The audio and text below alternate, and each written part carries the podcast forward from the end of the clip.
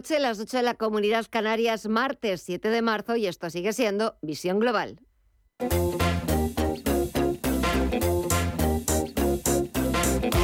Esto es Visión Global con Gema González. Otra vez el presidente de la Reserva Federal, Jerome Powell, está detrás de las caídas que estamos viendo en Wall Street cuando falta solamente una hora para que eche el cierre en la sesión de este martes. Jerome Powell ha intervenido esta tarde en el Comité Bancario del Senado y allí ha avisado sobre una tasa final de los tipos de interés mucho más alta de la anticipada. Si los datos indican que se justifica un endurecimiento más rápido, la Fed estaría preparada para acelerar el ritmo de las subidas de tipos. Además, Powell alerta de que restaurar la estabilidad de precios probablemente requerirá que el organismo mantenga una postura restrictiva de la política monetaria durante algún tiempo. La próxima reunión en apenas dos semanas, 21 y 22 de marzo, veremos hasta entonces todos los datos macro que se vayan publicando, como el informe de empleo de este viernes o el dato de inflación que conoceremos la próxima semana. Con todo, echamos un vistazo a las pantallas, siguen los números rojos, siguen imponiéndose las ventas. En la bolsa más importante del mundo tenemos al Dow Jones Industriales que baja casi 600 puntos, un 1,73% en los 32.852 puntos. El SP500 dice adiós a los 4.000 puntos, ahora mismo está cotizando en los 3.984 puntos, bajando un 1,59% y en las DAC 100 retrocede un 1,27% y está cotizando en los 12.144 puntos. Vamos a ver si ha habido algún cambio desde las 8 de la tarde en el resto de activos y empezamos ese repaso por las bolsas latinoamericanas. Cuéntanos, Mirella. Pues aquí seguimos viendo números rojos. El Merval de Argentina retrocede un 2,68%, un 0,79% abajo el Bovespa en Brasil, que cotiza en los 103.875 puntos. El IPSA chileno eh, lo vemos con caídas del 0,44% y el IPC mexicano en los 53.198 puntos pierde un 1,35%. Donde también seguimos viendo números rojos es en el mercado de divisas y materias primas. Estefanía Muniz. Sí, unas divisas y materias primas que continúan a la baja. El petróleo, el barril de Bren ya está cayendo un 3,76% en los 82,94 dólares y el West Texas de referencia en Estados Unidos cede un 4% en los 77,17 dólares. El oro, por su parte, lo vemos ahora mismo también aumentar sus pérdidas a casi un 2% en los 1.819 dólares la onza y en el mercado de las divisas el euro se sigue depreciando un 1,17% en los 1,05 dólares y la libra, por su parte, en los 1,18 está retrocediendo un 1,5%. En las criptomonedas seguimos viendo al Bitcoin en negativo, Mireya. Sí, seguimos viendo números rojos también aquí. El Bitcoin ya más cerca de los 22.000 dólares pierde un 1,32%. Una caída eh, que se acerca al 1% es la que está experimentando Ethereum hasta los 1.550 dólares. El Ripple en los 0,38 es el único en positivo, repunta un 2,5%. Cardano se deja un leve 0,09% los 0,33 dólares y Dogecoin pierde un 1,17 hasta los 0,07 dólares.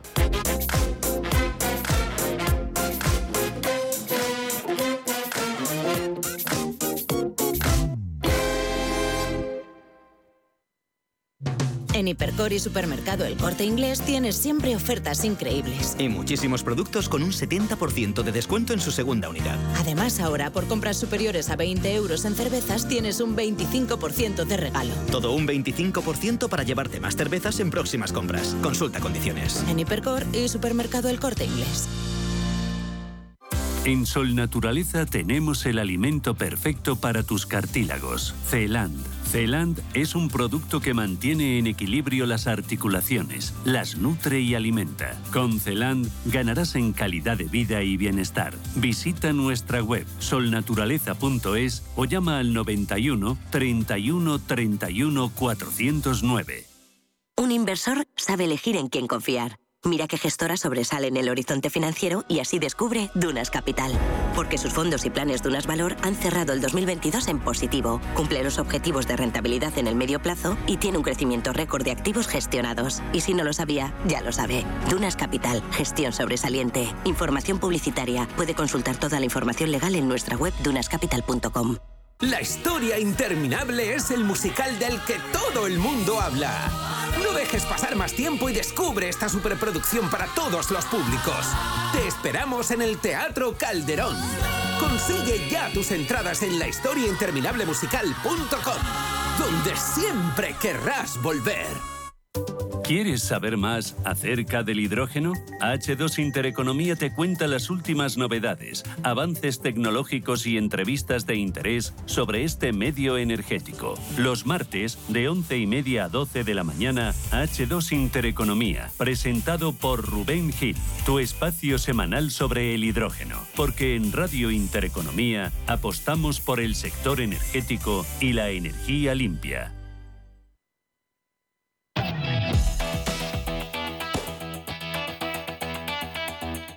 Visión Global, After Work. Pasan seis minutos de las nueve de la noche, una hora menos en la comunidad canaria. Enseguida vamos a saludar a nuestros contertulios, pero antes vamos a poner encima de la mesa los asuntos que nos está dejando este martes 7 de marzo. ¿Por dónde empezamos? Pues hablando del anteproyecto de ley que ha aprobado hoy el Gobierno en el Consejo de Ministros y que establece cinco medidas para garantizar un incremento de la cantidad de mujeres en los puestos relevantes de decisión del país, tanto a nivel público como en las empresas privadas. Está claro que hemos avanzado mucho, especialmente en estos últimos años. Hemos tomado medidas clave, pero queda todavía mucho por hacer. Y los avances sociales se logran con leyes. Esta es la política útil que cambia la vida de la gente. Y por eso, porque no hay tiempo que perder, es necesario el anteproyecto de ley que hoy sacamos a auditoría, a consulta pública, que va más allá de la directiva comunitaria, tanto en el plazo como en el ámbito de aplicación y la ambición del propio texto legal.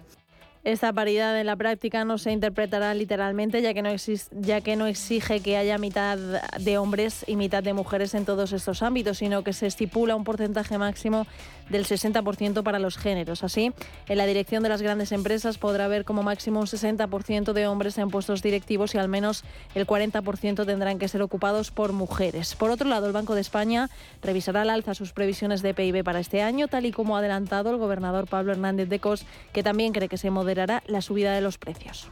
A pesar de que efectivamente las economías europeas, la economía española están mostrando una mayor resiliencia de la que inicialmente pensábamos, al mismo tiempo esa prudencia eh, creo que debe ser absolutamente obligatoria. El nivel de incertidumbre es todavía muy elevado y los riesgos desde la perspectiva de la estabilidad financiera se mantienen muy elevados. En clave empresarial seguimos hablando de Ferrovial, que defiende su traspaso de sede social a Países Bajos. Escuchamos a su director de comunicación, Francisco Polo. No hay ninguna sola razón fiscal de esta medida. Desde el punto de vista fiscal, es absolutamente neutro. Y también, porque también esto se ha comentado en algunos casos, eh, esta decisión que plantea Ferrovial no obedece al interés personal de nadie, ni de su presidente ni de ningún miembro de su alta dirección.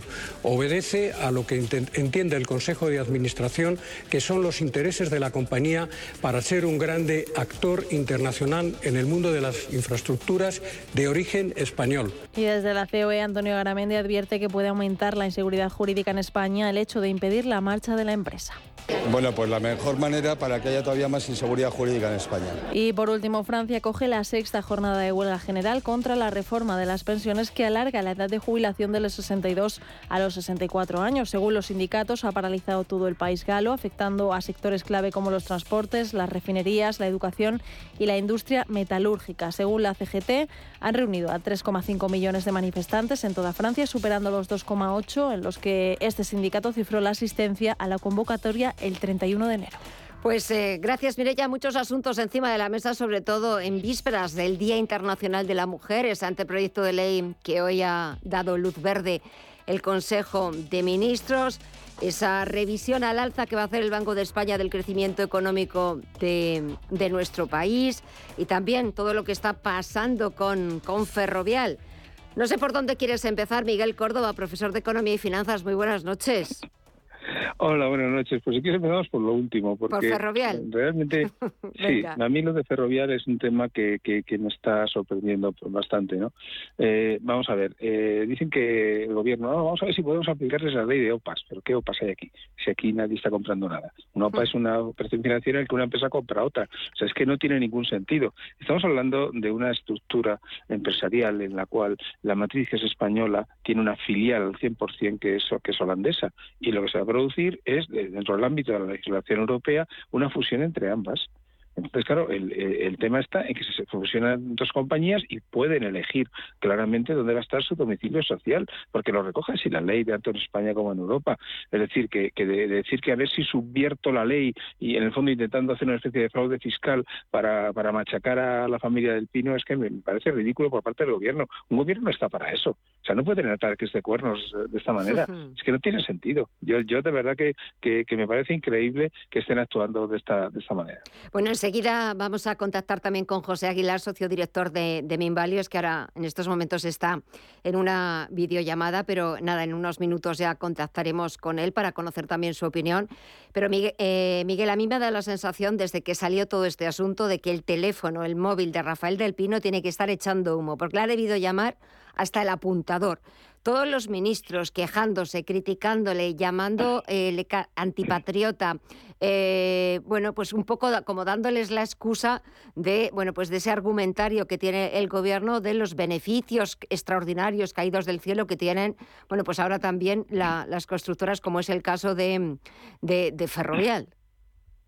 Es que eso es ridículo. Vamos a ver, eh, al final Ferrovial es una compañía importante, constructora igual que otras, y al final, eh, bueno, pues se acuden a los concursos públicos, hay unos folios que, están las condiciones de construcción, eh, me hablo de la obra pública, ¿no? La tema privada sí, bueno, para meter el gobierno. tal. Bueno, se metería pues, pues, también, se mete también también, bueno, vale. Eh, pero digo, pero eh, nadie está dando beneficios públicos. Al final hay unas condiciones y probablemente en alguna de esas obras, pues a lo mejor, dado que se quiere que sea en determinado sitio, pues puede haber una cesión eh, municipal de terreno o, no sé, una expropiación de algo. pero eso, eso forma parte de, de, la obra y forma parte de los costes que se tienen en cuenta en el folio y del beneficio que teóricamente coge la empresa. Pero no es que se le estén dando subvenciones a Ferrovial. A Ferrovial que yo sepa no le ha dado ninguna subvención. Es decir, se trata simplemente de que bueno está trabajando en España y, bueno y está haciendo bien yo creo que Ferrovial es una buena compañía y que, actúa bien sobre todo a nivel internacional se ha expandido mucho. Entonces eh, eh, eh, y al final bueno ver si una compañía que gana todo ese dinero y que además tiene todo ha tenido durante todos estos años el management fee aquí en España pues le está dando muchos impuestos a Hacienda. Entonces de un momento determinado dices oye que, que, mira que voy a estructurarme internacionalmente desde Holanda y no sé qué voy, a afiliar voy a la filial holandesa y la, y la española las, las, las pero vamos a residir en Holanda. ¿Por qué? Pues porque allí es mejor el tratamiento fiscal de las empresas y también de cara a los dividendos, estas cosas. Oiga, eh, a lo mejor que se miren ellos un poquito el ombligo. A lo mejor es que están ustedes presionando fiscalmente demasiado en España y por eso la gente dice, oye, mira, prefiero estar en otro sitio. Pero dentro del entorno de la Unión Europea y del Eurogrupo, que Holanda está dentro de la, Europa Euro, pues, oye, perdóname, somos europeos. Estaría bueno que nos pudiéramos impedir estar en un sitio o en otro. ¿Para qué tenemos Schengen? Ya. Eh, lo cierto es que eh, Ferrovial, pues, es verdad que el primer día, tras soltar la bomba, pues es verdad que no hubo declaraciones. Eh, luego, pues su CEO, Ignacio Madridejo, su director de comunicación, bueno, pues claro, han salido a defender también la decisión de, de la compañía tras las críticas y tras esa salida en tromba por parte del presidente del gobierno, de la vicepresidenta económica y de todos los ministros o de casi todos eh, eh, yendo en contra de la decisión de Ferrovial, acusándole de, no ser patriotas, de que mm, no basta solo con hacer patrimonio aquí en España, etcétera, etcétera.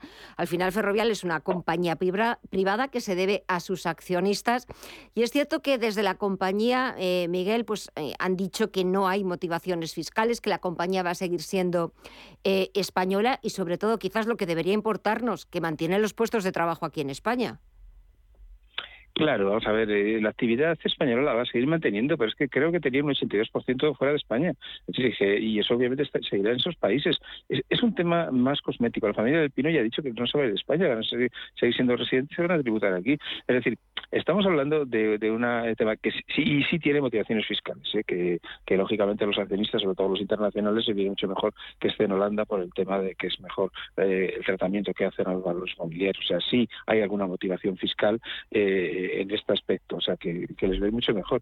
Imagino que a nivel de, estructurarse, pues estar ahí en el centro de Europa, pues puede, puede ir bastante bien. A mí, en la respuesta que comentabas de, del presidente, todos los ministros, la vicepresidenta, todo el mundo, o sea, me, me hubiera parecido algo normal si estuviera gobernando Vox que no sois unos patriotas, no sé qué, etcétera. Pero el Partido Socialista eh, eh, vamos, yo, eh, que siempre ha presumido de europeísta, de este tipo de cosas, pues que, es que para mí no tiene para mí no tiene ningún sentido. O sea, cuando se fue Farmamar, la antigua Centia, a Estados Unidos, por porque, bueno, pues obviamente allí para la bolsa, que los biotech funcionan allí. Aquí en España nadie valora en la bolsa una biotech.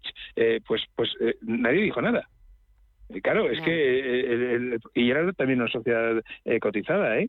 O sea, que no estamos hablando de cualquier cosa. Yo, yo, creo, de verdad, lo, que he, dicho antes, es un ataque de cuernos. ¿Cómo me haces esto si me voy a presentar dentro de dos meses a las elecciones? Claro, yo creo que es eso, ¿eh? te tenías que haber esperado. Te tenías que haber esperado. claro, te esperas a, que esté Feijó y entonces se lo haces a él. Exacto, te espera. Y nosotros también estábamos esperando la llamada de José Aguilar, eh, socio director de Minvalue, pero todavía mm, eh, no podemos contactar con él, lo intentaremos nada en unos minutos. Miguel, también todo esto tiene mucho que ver, porque estaba escuchando también con todo este asunto y declaraciones de la semana pasada, con eh, bueno, pues declaraciones del presidente de la COE, de Antonio Garamendi, un poco de cómo en los últimos días, en las últimas semanas, se está culpabilizando quizás demasiado a los empresarios, se les, está, se les está acusando de cosas que no son ciertas, se les está haciendo ver como los malos de una película. Bueno, eh, sí, eh, normalmente los sindicatos y la gente de Podemos está en su papel, no en las últimas semanas, eh, llevan desde siempre, desde que existieron. Entonces, eh, pero también es cierto que los empresarios no están estando muy finos con el tema, sobre todo de las subidas de, salarios. O sea, los empresarios tendrían que empezar a, pensar que no pueden mantener a España en una isla cuando en Europa la gente cobra el doble, porque todos competimos en el mismo mercado común europeo. Entonces, el que en España se, estemos siempre con un montón de mano de obra barata, pues eh, eso no, no, no es una opción. El que los empresarios españoles, muchos de ellos, no todos evidentemente, compitan por bajos costes laborales, tampoco es muy europeo. Yo creo que al final, eh, cuando ves las cifras de, de, inversión, de, de I D eh, y de innovación, pues, pues eh, se le cae el alma a los pies. Entonces, pues yo les criticaría por ahí. Y, y, por el tema este que he comentado, ¿no? El tema de, que lo que no puedes hacer es, es bueno, pues ignorar que llevamos dos años con subidas de inflación del 6,5 el primero y del 8,5 el segundo. Es que, claro, y, y sigue subiendo, ¿no? Entonces, claro, tú lo, puedes tener a la gente con una pérdida de capacidad adquisitiva del 15% y, y, y a callar yo creo que ahí no están siendo finos, creo que tendrían que negociar con los sindicatos y tendrían que llegar a unos acuerdos razonables. Yo creo que si se sientan en una mesa y tienen buena buena voluntad, debería llegarse a un acuerdo. Creo que ya sí, ya tenemos al otro lado del teléfono a José Aguilar, socio director de Minvalue. José, buenas noches. Muy buenas noches, Gema. Disculpa, es que los horarios americanos no te preocupes. nos coinciden, ¿no? Las mañanas americanas con las tardes en España. Pero bueno, aquí estoy. Estás perfectamente, estás perfectamente disculpado. Estaba hablando con Miguel sobre la decisión de Ferrovial y me ha gustado mucho lo que lo que le parece a Miguel, como un ataque de cuernos al gobierno y como que bueno que le ha fastidiado un poco el momento en un en un año de presidencia rotatoria de la Unión Europea y a unos meses de las elecciones. ¿Tú qué opinas de lo de Ferrovial? Lo de Ferrovial, claro, hay que leerlo eh, desde la perspectiva, obviamente, de una compañía pues, que toma una decisión eh, libre y soberana acerca de dónde establece su sede, pero sobre todo lo que preocupa al gobierno y también un poco a la opinión pública es eh, hasta qué punto ese ejemplo se puede acabar convirtiendo pues, en un ejemplo que cunde ¿no? y, que, y, que, y, que se, y que otras empresas pues, pueden considerar pues que esa decisión que ha tomado Ferrovial pues también puede ser beneficiosa para ellos, ¿no?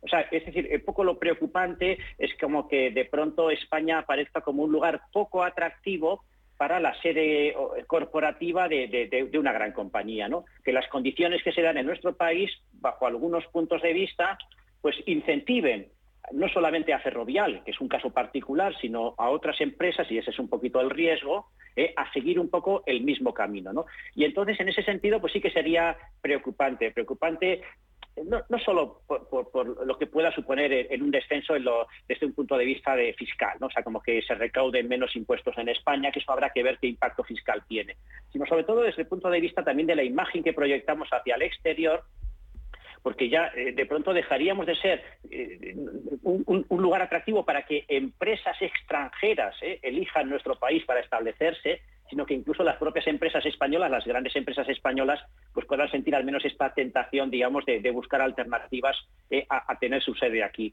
Y, claro, al final es bueno escuchar los argumentos de unos y de otros. Yo cuando he escuchado los argumentos de Ferrovial, pues tiene su lógica, como es, como es obvio, también, pues bueno, pues también pues, pueden ser criticados, ¿no?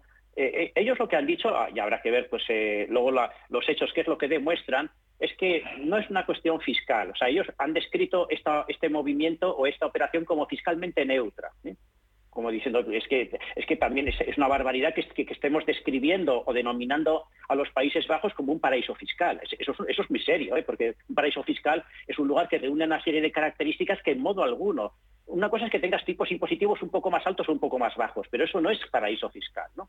Y, ellos dicen que al final eh, el coste fiscal para ellos pues va a ser neutro y que es más bien una cuestión, digamos, de acceso a financiación, ¿no? Eh, eh, con las características de los mercados financieros, sobre todo de las primas de riesgo en los Países Bajos, que son muy bajas, y, la capacidad que tienes desde, desde los Países Bajos, digamos, también de cotizar eh, eh, en los grandes mercados financieros, básicamente en Wall Street, lo que te permite un acceso pues mucho más intensivo a financiación. Bueno, habrá que ver si luego los hechos demuestran que es así o no es así, ¿no? Pero yo creo que eh, el, gobierno y, España en general, ¿no? O sea, que no es una cuestión solamente del gobierno, la reflexión no es solo criticar a Ferrovial por la decisión que ha tomado, sino que es una reflexión más hacia adentro, hacia nosotros, ¿no? ¿Qué es lo que estamos haciendo para que de pronto nuestro país, que es un país fantástico, pues eh, lo sea también, eh, no solamente por la calidad de vida, sino por la capacidad de atracción para grandes compañías españolas y extranjeras. Eh, vamos también con otro asunto, como en, vísperas de ese 8 de marzo, Miguel, ese anteproyecto de ley de paridad, como se le llama popularmente, ¿qué opinas? Bueno, vamos a ver, yo no, puedo estar de acuerdo, creo que es algo que he dicho en otras ocasiones, con el tema de que al final haya que hacer cuotas de personas. Eh, yo lo que creo que he comentado en alguna otra ocasión es que España, por, el problema de Franco, básicamente, eh, paralizó el trabajo de las mujeres durante décadas en España. Entonces nos encontramos con que eh, a principios de los años 90 solo había 3 millones de mujeres trabajando. el resto se, decía Franco que tenían que ser amas de casa y tener hijos, y ya está, ¿no? Entre 1995 y 2005 eh, se produjo la incorporación real de las mujeres al trabajo y pasaron de 3 millones a 8,2 millones y ya más o menos están 8 y pico. Entonces, claro, esos 5,2 eh, millones de mujeres, eh, estamos hablando del 2005, que es hace 18 años. ¿eh? O sea, lo que tú no puedes pretender es que si antes las mujeres no trabajaban eh, y, ni iban a la universidad en la mayor parte de los casos, pues lo que ahora tengan una cuota pues del 50%, ¿no? O del 40%, como quiere el gobierno. vamos a ver, habrá que dar un poco de tiempo. O sea, eh, en Europa eh, durante 100 años se, han ido desarrollando estas cosas y en Estados Unidos sobre 150 años. Y ahora mismo en Estados Unidos el 54% de las mujeres, perdón, de los puestos directivos y de consejos son de mujeres. Y en, los países nórdicos, por ejemplo, eh, ahora el 60% de los políticos son mujeres. O sea, y me parece muy bien pero hay que darles tiempo, hay que, por lo menos que pasen un par de, generaciones hasta el año 2040, 2050. Lo que no puedes hacer es que si el 2005 fue hace 18 años, ya eh, todas las mujeres tengan que tener la experiencia y la formación necesaria para incorporarse, cuando hasta el año 95 prácticamente no estaban ni trabajando. José, ¿tú qué opinas? Bueno, eh, sobre todo de, esa, de esa obligatoriedad de fijar sí, claro, como una, claro. yo creo que sobre el sobre el, objetivo de fondo, vamos, no puedo estar más de acuerdo. O sea que yo prefiero vivir en una sociedad donde todas las personas, independientemente de su sexo, pues eh, pues eh, gocen de las mismas oportunidades y, que realmente sintamos que vivimos en una sociedad igualitaria, ¿no? Desde el punto de vista de derechos, de oportunidades. O sea que, vamos, eh, no es una cuestión de una reivindicación de unos contra otros, sino que es que yo creo que todos ¿no? pues deberíamos preferir vivir en una sociedad así que vivir en una sociedad donde las personas tienen oportunidades distintas según características eh, eh, personales o individuales. Pero la cuestión es si, para conseguir ese fin, pues los medios son los más adecuados. Esta ley, pues lógicamente, pues lo que intenta establecer son una serie de medidas correctoras y como un poco el argumento es que como venimos de una sociedad que de hecho no es igualitaria, de hecho hay una eh, las distribuciones de hombres y mujeres en determinadas posiciones pues son muy desiguales, pues para corregir al menos de forma provisional esas desigualdades, vamos a forzar eh, que se cumplan unos determinados porcentajes, ¿no? Y eso podría llevar, pues, eh, eh, como sabemos, pues a situaciones en las que eh, eh, pues, pues, en las que se cubran determinadas posiciones no por mérito, no por capacidad, sino simplemente pues por la necesidad de cubrir un cupo, ¿no? Claro, siempre se, contraargumenta diciendo pues que, estas medidas deberían ser provisionales, que estas medidas, que lo ideal sería que llegásemos a una situación en la que estos porcentajes pudieran desaparecer completamente de la normativa, porque ya de forma natural se estaría produciendo un acceso absolutamente igualitario eh, a, posiciones de, poder en las organizaciones y en la sociedad. Lo, malo de la normativa es que una vez que se ha promulgado tiene mala marcha atrás, es decir, que lo que inicialmente se, promulga y se, impone eh, por obligación, pues al cabo de un tiempo pues acaba convirtiendo eh, pues eso en algo que ya se consolida y es difícilmente removible. Hombre, sí, eh, pues que haya listas cremalleras en las, listas electorales, pues muy bien, ¿no? Que un 40% de los, eh, eh, miembros de un Consejo de Ministros sean mujeres, pues bueno. pero que ya un 40% de los consejeros pues sean hombres o mujeres. No sé, a mí me parece que al final el, establecer unos, unos objetivos tan, tan, medidos ¿no? Pues yo creo que en algunos casos pues podría llevar a, consecuencias disfuncionales y como sabemos también a que algunas mujeres consideren que su acceso a determinada posición pues les queda incluso la sospecha que es bastante inquietante de si se debe exclusivamente a mis méritos y a mis capacidades o se debe simplemente a la necesidad de cubrir un, determinado porcentaje, lo cual tampoco es, desde mi punto de vista, demasiado estimulante eh, para las mujeres, tantas pues que por su valía y su capacidad pues podrían acceder eh, a ese tipo de posiciones. Eh, señores, ¿queréis que hablemos también de lo que está pasando en Francia? Hoy ha vivido su sexta jornada de huelga general, mientras en el Senado se sigue debatiendo esa reforma de las pensiones, pero en la calle siguen protestando y quejándose, Miguel, de ese retraso en la edad de jubilación. Bueno, pero es, que cada uno está en su papel. ya sabemos que, los sindicatos franceses, la CGT, es, es el sindicato más fuerte de toda Europa. Y, lógicamente, lo que no pueden hacer es que le suban dos años eh, la jubilación y, que no digan nada, tienen que decirlo. O sea, yo creo que incluso la CGT es consciente de que el país lo necesita y las cuentas públicas también, porque el problema de las pensiones no, solo no es español, es también de otros países, ¿no? en particular de Francia. Entonces, bueno, yo creo que mm, debe ir a 64 años creo que se va a conseguir porque eh, es lógico, es razonable, eh, y, pero claro, los sindicatos tienen que hacer esta demostración de poder, tienen que quedar bien con sus bases, tienen que demostrarle su fuerza al gobierno y su fuerza a la sociedad, tienen que salir en prensa, que les pongan micrófonos, pero yo, mm, vamos, es que creo que todo el mundo está ahora mismo en su, en su sitio, pero yo sinceramente creo que la norma saldrá porque Francia lo necesita. Eh, José, ¿tú qué opinas? Sí, hombre, es una medida que eh, pues, yo, eh, yo la veo conveniente, digamos, la iniciativa del gobierno francés la veo conveniente por dos motivos. En primer lugar, por un motivo económico, de sostenibilidad del propio sistema, pues que es también tan, tan francés, ¿no? digamos, un sistema de protección social, un Estado muy social. ¿no? Pero es poco sostenible que realmente intentemos mantener unas prestaciones sociales ambiciosas y, extensas, pues con cotizaciones, tiempos de cotización más cortos. ¿no? Pero yo también lo veo negativo desde el punto de vista de también de esa especie de consideración de que las personas ya a partir de los 60, pues su posibilidad de contribuir en términos profesionales pues se disminuye de forma drástica. O sea, como que de pronto eh, lo que podríamos llamar el talento senior, ¿no? O las personas eh, con más experiencia pues deben ser amortizadas de, una manera un poquito más temprana. Hombre, habría que distinguir si estamos en trabajos pues, muy intensivos en, capacidades físicas, pues eh, obviamente pues, eh, las jubilaciones tienen que ser muy tempranas. Pero en otro tipo de trabajos donde aportas conocimiento y aportas experiencia, yo creo que eh, crear esa cultura ¿no? de que vamos a, cortar las carreras profesionales de manera muy temprana, cuando todavía te quedan pues, pues 30 años probablemente de, vida, ¿no? Y de talento y de capacidad, pues me parece que es un cierto desperdicio, ¿no? Económico y también para las propias personas. Lo que hemos comentado en otras ocasiones, pues es que, realmente los sindicatos franceses son extraordinariamente eh, eficaces, ¿no? En el sentido de que no solamente movilizan mucho en términos cuantitativos, sino también en términos cualitativos. Eh, en esta huelga, como en las, anteriores, lo primero que paran son las refinerías eh, y los sistemas de distribución de combustible, ¿no? Con lo cual, pues inmediatamente dejas al país parado, ¿no? Es mm. independientemente de que la gente quiera o no sumarse a la huelga, de hecho es que no te puedes desplazar porque no tienes combustible para hacerlo, ¿no? Eh, estaciones de trenes y autobuses, es decir, ellos paran de manera muy eficaz toda la movilidad, ¿no? Con lo cual la impresión que, ofrecen tanto al gobierno como a la opinión pública es, la de que el país realmente está, paralizado, pero no necesariamente porque todo el mundo haya parado, sino porque eh, pues han creado las condiciones pues para que para que nadie se mueva. Eh, ¿no? sé si también ya nos quedan poquitos minutos, pero si queréis hablar de, lo que ha dicho hoy el gobernador del Banco de España, Miguel, que la economía española es mucho más resiliente que otras economías de, de la zona euro y otras economías europeas y que tienen previsto revisar al alza sus previsiones de crecimiento para este año y también está convencido de que la inflación eh, poco a poco va a irse moderando. Qué optimista se nos ha vuelto, ¿no, el señor Fernández de Cos? Sí, Sí, bueno, le quedan unos, unos meses de, cargo nada más y imagino que quiere quedar bien. Eh, vamos a ver, eh, mira, son dos cosas. Uno, el tema del PIB y otra cosa de inflación. Son cosas diferentes. Empezamos con el PIB.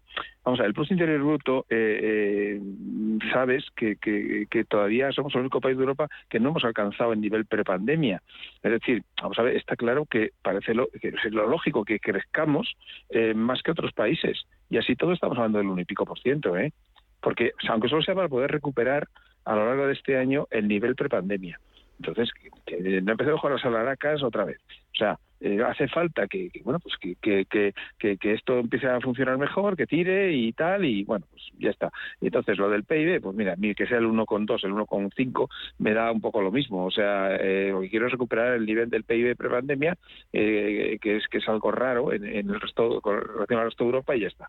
La inflación, pues eh, ojalá pudiera yo ser optimista pero yo, solo veo que la inflación subyacente no para de subir que, como he dicho antes, los sindicatos todavía no han conseguido incrementos salariales eh, significativos para sus para sus, eh, sus trabajadores, ¿no?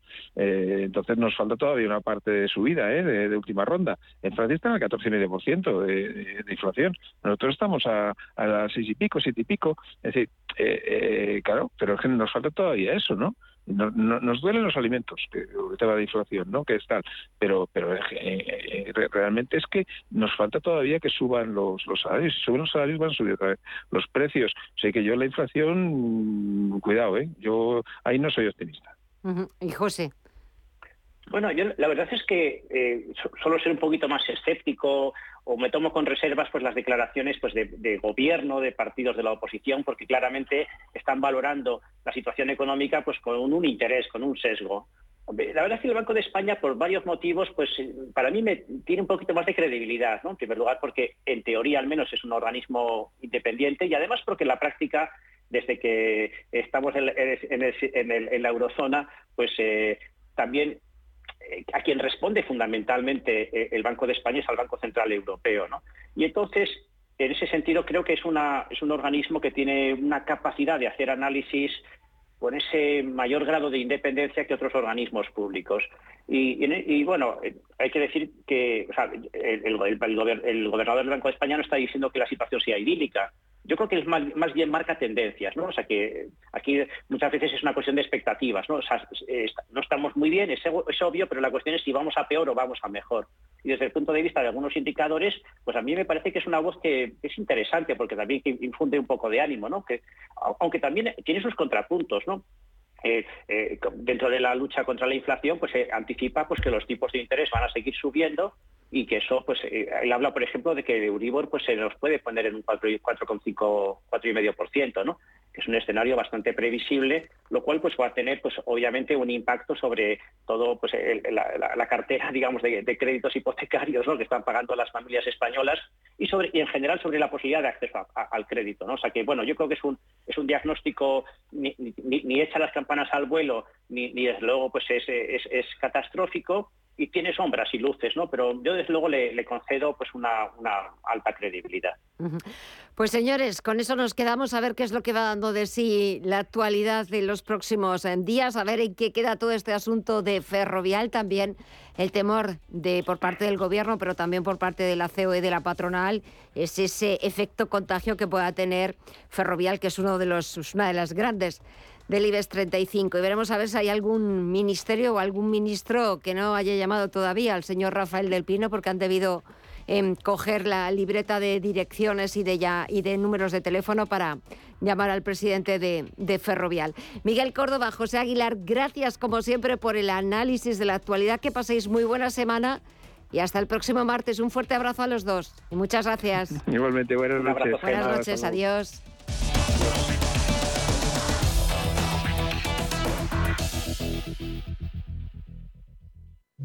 En Hipercor y Supermercado El Corte Inglés tienes siempre ofertas increíbles. Y muchísimos productos con un 70% de descuento en su segunda unidad. Además, ahora por compras superiores a 20 euros en cervezas tienes un 25% de regalo. Todo un 25% para llevarte más cervezas en próximas compras. Consulta condiciones. En Hipercor y Supermercado El Corte Inglés.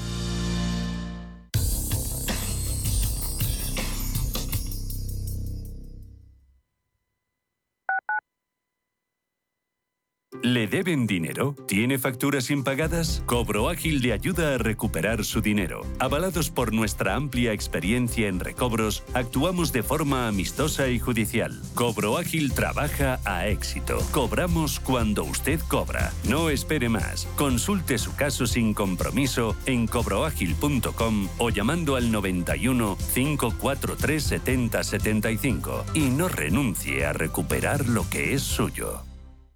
Redecora tu casa, redecora tu casa, redecora tu casa, redecora tu casa, redecora tu casa. Reforma integral piso de 80 metros cuadrados en 8 semanas, 32.950 euros. Redecora tu casa, redecora tu casa, redecora tu casa. Seguimos siendo la primera empresa española en darte por escrito la duración, las calidades y un precio cerrado. Conócenos en redecoratucasa.com. Si nos escucha, ¿tiene el dial de su receptor? En una de las emisoras de Radio Intereconomía. Mamá, mamá, mamá. Nada, que no hay manera de pillarte en casa. Se nota que moverse por Madrid ya no cuesta nada. Ahora el abono transporte para mayores de 65 es gratuito, porque hoy se sale, y mañana, y pasado. Consorcio Regional de Transportes, Comunidad de Madrid. En Complejo El Olivar realizamos todo tipo de eventos, ferias, convenciones, team building, comidas, cenas de gala y fiestas nocturnas con discoteca. Un espacio exclusivo para eventos corporativos. A 15 minutos del aeropuerto, capacidad hasta 3.000 personas y más de 20.000 metros cuadrados de zonas ajardinadas. Con más de 45 años de experiencia en el sector y más de 2.500 reseñas en Google, Complejo El Olivar ofrece eventos de calidad y experiencias únicas. Visítanos en mice.elolivar.es.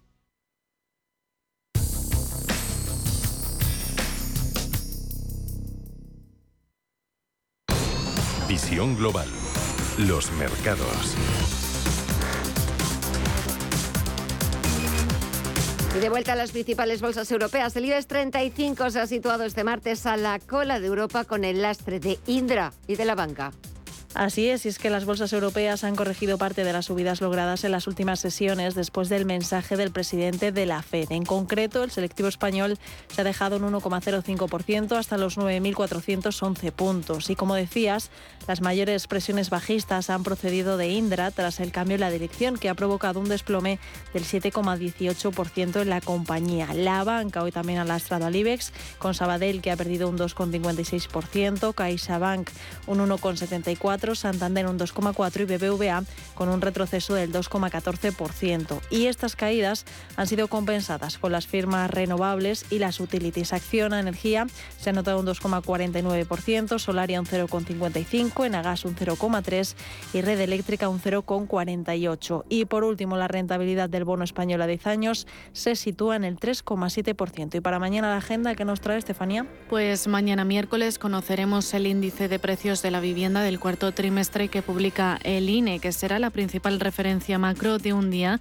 en el que en la eurozona se conocerá el dato final del PIB del cuarto trimestre. Además, también se publicarán las ventas minoristas de Italia y Alemania y la producción industrial de este último país. Al otro lado del Atlántico, los inversores estarán pendientes del informe de empleo ADP, la balanza comercial y el libro beige de la FED.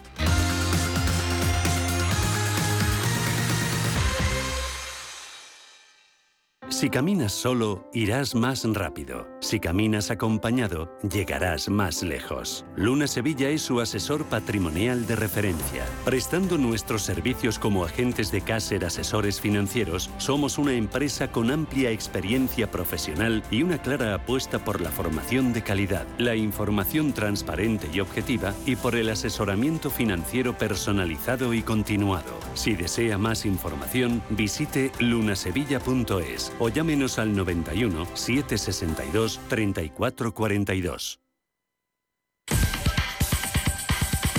En Visión Global, las noticias empresariales. El consejero delegado de Carlsberg dejará la compañía en 2023. Después de ocho años al frente de la cervecera danesa, la multinacional que ha comenzado la búsqueda de un sucesor destacó que desde que Hart asumió la dirección de Carlsberg, la empresa se ha fortalecido significativamente. Desde 2015, la rentabilidad total en efectivo para los accionistas en forma de dividendos y recompras de acciones se ha quintuplicado, alcanzando los 7.800 millones de coronas danesas en 2022. Por otro lado, Meta planea una nueva ola de despidos para mejorar su rentabilidad. Esta nueva ronda de despidos está siendo impulsada por objetivos financieros y será esta misma semana. De hecho, la compañía ha estado pidiendo a los directores y vicepresidentes que hagan listas de empleados que pueden ser despedidos. Zuckerberg ha denominado 2023 como el año de la eficiencia de Meta. Indra se desploma más de un 7% después de acordar un plan de sucesión con su CEO Ignacio Mataix. Mataix continuará ejerciendo sus actuales funciones para facilitar el proceso de sucesión y la continuidad en la gestión hasta el nombramiento del nuevo consejero delegado para cuya selección se contará con una consultora independiente. Y por último, Western Union nombra a Marta Echarri responsable de banca digital en Europa y fija su hub en España. Echarri se une a Western Union desde N26 donde ocupó el cargo de directora general para España y Portugal y ayudó a posicionar esos mercados como principales geografías para el neobanco en Europa. El objetivo de Western Union es el establecimiento de su hub europeo de banca digital en España y la compañía ya ha lanzado su aplicación de banca digital en cuatro mercados europeos con planes de expandirse aún más tanto en Europa como en el resto del mundo y también tiene previsto lanzar un nuevo conjunto de ofertas de productos y servicios relevantes para el ecosistema financiero al que quieren dar acceso a sus clientes.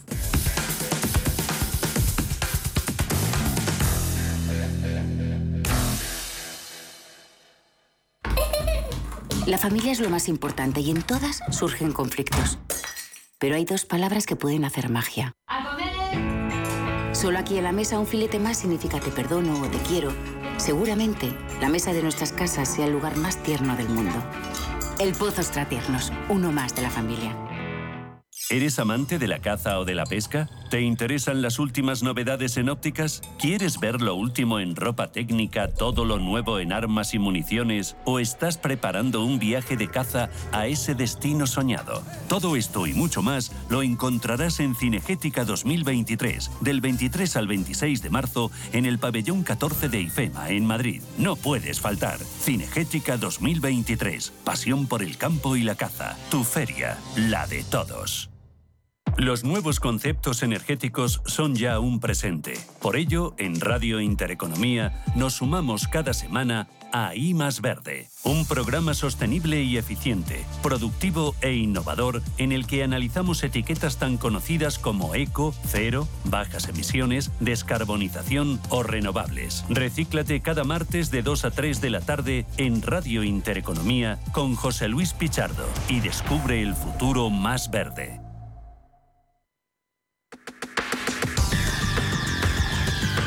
El análisis del día con visión global.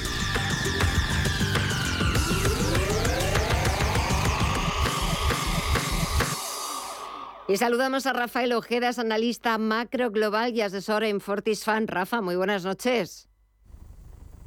Hola, buenas noches. Bueno, ¿qué tal? ¿Cómo va la semana? ¿Cómo ha empezado? Bueno, pues la verdad es que sin novedades, es decir, a mi modo de ver, Jerome Powell ha dicho lo que tenía que decir, que un poco el mercado no estaba un poco en esta línea, pero bueno, tú y yo ya lo venimos hablando desde hace semanas, que, Jerome Powell está en esta línea y que probablemente los tipos de interés van a subir más de lo que el mercado presuponía y, en esa línea estamos. Eh, ¿Qué te ha parecido la reacción del mercado, esas caídas generalizadas en Estados Unidos y en Europa? Bueno, pues lo que me ha parecido básicamente es que el mercado tenía muy claro eh, el mensaje que quería dar a Jerome Powell, que la economía poco a poco eh, es resiliente, es decir, que está superando básicamente este escenario de altísima inflación y que, bueno, pues que poco a poco, si Jerome Powell les deja un poco de tregua, bueno, pues la inflación iría bajando poco a poco sin tener que meter al país y en general a las economías mundiales en recesión. Lo que querían era ganar tiempo y que, bueno, pues que los tipos de interés no debían de subir más allá de esta horquilla entre el 4,80 y el 5,10, ¿no? que es un poco lo que el mercado quería, lo que el mercado barruntaba, que era por donde quería llevar en la dirección de Jerome Powell. Lo que sucede es que técnicamente este esta situación era absolutamente insostenible porque los datos son de una fortaleza tal en la economía norteamericana que obviamente la inflación no iban a poder doblegarla de esta manera eh, en un periodo de tiempo breve, ¿no? Porque no se trata de ir bajando la, inflación décima a décima y llevar al 2% dentro de seis años. No tiene eso demasiado sentido. Hay que, hay que hacerlo con más premura y más velocidad, y para lo cual pues hace falta dolor adicional que lo que Jerome Powell va a dar a las economías. Eh, hablando de, de, datos, este viernes el informe de empleo en Estados Unidos, mañana el de la consultora privada ADP y el próximo martes el dato de inflación. Esto a añadir. Bueno, va a añadir más leña al fuego, porque probablemente el dato de paro sea muy bueno, eh, lo que demuestre que la fortaleza de Estados Unidos eh, a nivel de empleo es alta y por tanto la, presión sobre sueldos y salarios es tal que obviamente la única manera de, evitar que, que, estas subidas salariales bueno, pues repercutan en, una, una mayor fortaleza de la economía, pues es subir los tipos de interés, es, poner las cosas más difíciles para, para poder eh, apalancarse y, poder funcionar, bueno, pues como está funcionando la economía norteamericana en, estos momentos, ¿no? Y eso, bueno, pues claramente lo que hace es fortalecer al dólar, lo que hace también es eh, perjudicar otras economías mundiales, porque claro, si el precio del, del petróleo no baja significativamente, la subida del dólar compensa esa bajada del petróleo, y por tanto la economía mundial sufre. Por tanto, a ver, la, la situación es que ya la veo muy clara. Yo, yo soy de los que piensan que, que los tipos de interés van a acabar en el 5-50%. Yo vengo diciendo desde hace eh, bastantes semanas, ¿no? Y, yo creo que es que no queda mucho más remedio que evitar una recesión profunda y la única manera es pues poner, la, poner las, las, cosas sobre, sobre aviso y, y, dejar las cosas claras. Yo es que todavía recuerdo la frase de Lagarde que dijo hace seis meses, lo que ocurre es que la gente tiene muy poca memoria, que dijo literalmente, definitivamente es una inflación alimentaria por el lado de la oferta. No tenemos que apresurarnos ni entrar en pánico. Que lo que quería era ganar tiempo, ganar tiempo, ganar tiempo. ¿Y qué es lo que ha sucedido? Bueno, pues que tiene que subir los tipos de interés de medio punto en medio punto, con lo que está haciendo ahora, porque por no tomar medidas a tiempo, pues va a llevar a Europa pues, una recesión más dura de lo que debería que, te iba a preguntar también por la bolsa española. Hoy se ha colocado a la, a la cola de Europa, muy eh, influida por el mal comportamiento de Indri sobre todo también por la banca. Claro, el, asunto, eh, vamos a ver, la banca es que lo ha hecho muy bien, lo ha hecho, lo ha hecho extremadamente bien. Tenemos que darnos cuenta que los bancos están 3,5 veces mejor capitalizados que cuando se la crisis del 2008. ¿no? Han simplificado sus negocios, tienen colchones de liquidez y, los tipos de interés, pues es un viento de cola. ¿no? Lo que sucede es que, claro, si los tipos de interés suben de una manera muy agresiva eh, durante mucho tiempo, pues nos podemos encontrar con un problema añadido y es que bueno, puede incrementarse la morosidad. De hecho, ahora mismo el saldo vivo de hipotecas, de, valor hipotecario, pues está en mínimos históricos. ¿Por qué? Porque no se hacen nuevas hipotecas. Y ahora mismo resulta extremadamente complicado eh, contratar una hipoteca porque los tipos de interés pues no, no, no permiten. Entonces, claro, el, negocio bancario pues también puede sufrir, que con los tipos altos les beneficia por el margen comercial, pero, pero de una manera, si la economía funciona, si se produce un paro en la economía, pues obviamente sufre.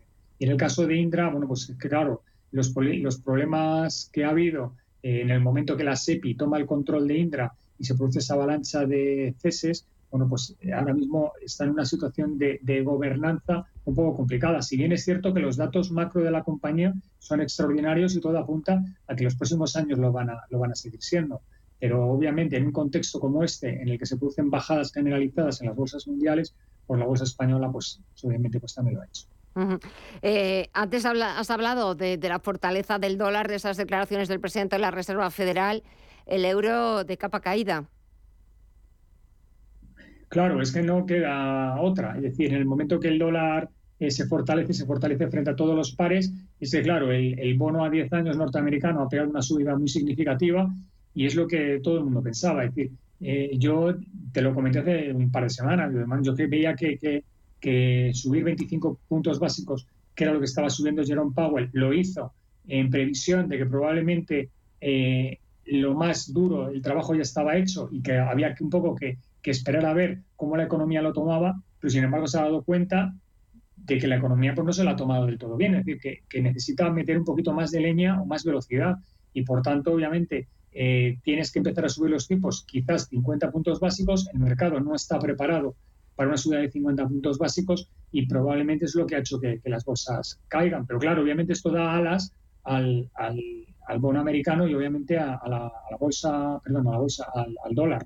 Entonces, claro, el, problema que nos encontramos es que como todas las, materias primas eh, se cotizan en dólares, pues nos encontramos en una situación bastante complicada, porque claro, ahora mismo sube el petróleo, eh, sube la soja, sube eh, absolutamente todas las materias primas y esto pues obviamente en un contexto como el que nos encontramos ahora de inflación muy alta, pues el, problema que nos encontramos es bastante complicado. Ya lo vimos hace unos meses, cuando el petróleo estaba en máximos históricos, nos encontramos que además el dólar también estaba en máximos históricos y era un doble dolor para las economías occidentales. Ahora mismo digamos que el dólar nos genera una inflación añadida y es un problema, un problema bastante serio. Estados Unidos no lo quiere, pero no le queda más, vamos, no le queda más remedio que asumirlo, porque si el bono americano está tan alto y, encima opera como refugio frente a otros en otro contexto, pues hace que obviamente pues, nos encontramos en un problema bastante serio. Sí.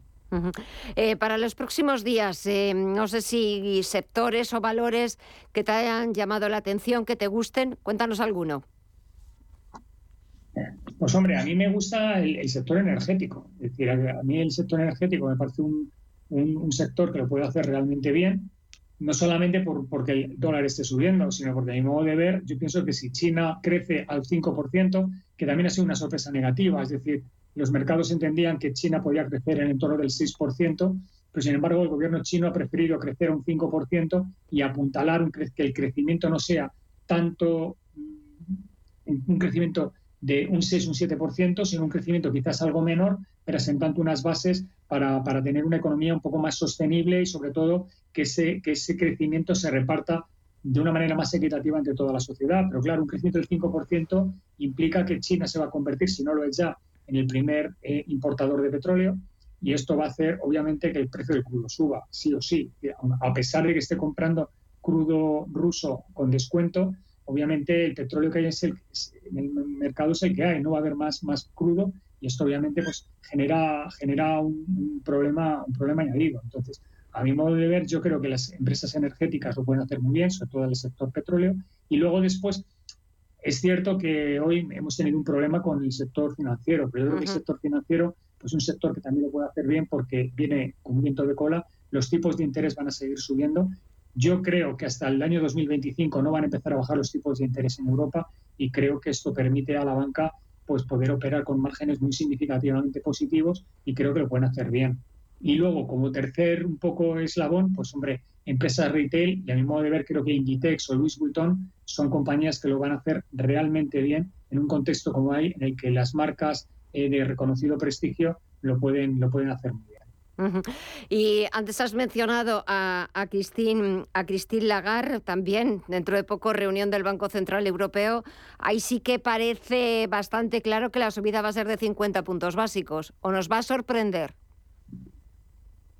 No, no, no va a sorprender. Van a ser 50 puntos básicos. 25 puntos básicos en un verdadero despropósito y está descontadísimo que no lo van a hacer. 75 daría un mensaje de que se equivocó y tampoco pueden dar ese mensaje. Entonces, 50 eh, puntos básicos yo creo que es lo, más lógico. Si sube 75 puntos básicos, el mercado lo puede, lo puede coger mal. Eh, como ahora mismo el mercado norteamericano está también cogiendo mal el hecho de que a lo mejor Jerome Powell sube 50. Entonces, yo creo que lo lógico y normal es que suba 50 puntos básicos y la gran pregunta es hasta dónde los va a llegar, porque el problema está en que el Euribor se está poniendo ya en, cotas que resultan difícilmente eh, asumibles y se puede generar un problema muy, muy serio con el tema hipotecario, porque tenemos que dar cuenta que, bueno, en Estados Unidos no, pero en Europa, principalmente en España, por un ejemplo, la mayoría de las hipotecas están en, tipo variable. Y si bien es cierto que hace dos años el Euribor era prácticamente, bueno, prácticamente y sin prácticamente, estaba al 0% y eso permitía hipotecas muy baratas, ahora se están encareciendo de una manera tan, tan significativa que obviamente estos incrementos en las hipotecas van a hacer que las familias sean mucho más pobres y estén dedicando una, una cantidad brutal de su, de su dinero al pago de la hipoteca y eso genera mucha pobreza y bastante inseguridad en el sistema financiero y en general en, la, economía, en la economía europea. ¿Alguna cosa más que quieras añadir, Rafa? Pues hombre, yo me gustaría comentar que, que lo que, bueno, es que parece que hace 80 años, pero lo Winston Churchill, ¿no? que muchos miran al empresario como el lobo que hay que abatir, otros lo miran como la vaca que hay que ordeñar y muy pocos como el caballo que tira del carro. Y esto es un poco lo que vengo a decir con el tema de Ferrovial. ¿eh? Entonces, si Ferrovial ha tomado el camino que ha tomado, y no solamente ha tomado Ferrovial, sino otras compañías europeas que se marchan a Holanda, es por algún motivo. Es decir, lo que tenemos que darnos cuenta es que tenemos que dar un, un ordenamiento jurídico que permita estabilidad en los mercados, que permita que las empresas puedan operar de una manera sosegada y no sacarnos de la chistera impuestos que lo que generan es mucha inseguridad y sobre todo hacen una enorme volatilidad en el mercado que hacen que realmente no sepamos por dónde, por dónde viene el aire. Entonces, claro, eh, ahora mismo no sabemos si en el hipotético caso que el gobierno socialista revalide eh, su mayoría absoluta o pueda gobernar, los impuestos que nos podemos encontrar dentro de uno y dos años, que no es inseguridad jurídica, pero es un marco jurídico que genera, genera inseguridad. Y eso es lo que los mercados no entienden bien. Y es un poco lo que yo quiero poner en valor, que muchas veces el mercado opera como opera, porque realmente nos encontramos muchas veces con incertidumbres que no deberíamos encontrar. Pues me quedo con esa reflexión sobre el tema de moda, sobre la decisión de Ferrovial de trasladar su sede social a Países Bajos y, por supuesto, con el análisis que nos deja Rafael Ojeda, analista macro global y asesor en Fortisfan. Rafa, que pases muy buena noche, muy buena semana y hasta pronto. Un abrazo. Adiós, buenas noches. Gracias, adiós. Curiosidades en visión global. David Swinson era un inversor americano y además fue director de inversiones en la Universidad de Yale. Su modelo lleva su apellido, el modelo de Swinson, y muestra que invertir en seis diferentes clases de activos es la mejor forma de crear una cartera equilibrada y rentable a largo plazo. La palabra clave es diversificar, porque dividiendo los activos se aminoran los riesgos y también las pérdidas. Si en una clase de activos hay pérdidas, estas se podrán compensar con las otras clases de activos que tienen ganancias. David Swinson consideraba importante equilibrar los activos de la siguiente manera, tener invertido el 30% en acciones en Estados Unidos e invertir el 15% en economías desarrolladas, un 5% en economías emergentes, un 20% en bienes raíces, un 15% en bonos del Tesoro y un 15% en protección contra la inflación. Durante los 35 años que Swinsen estuvo administrando los fondos de la Universidad de Yale, transformó un capital de mil millones de dólares a más de 30 mil millones, obteniendo un rendimiento del 3.000%. A David Swinsen se le considera como uno de los mejores inversores de carteras. Esto es Visión Global con Gema González.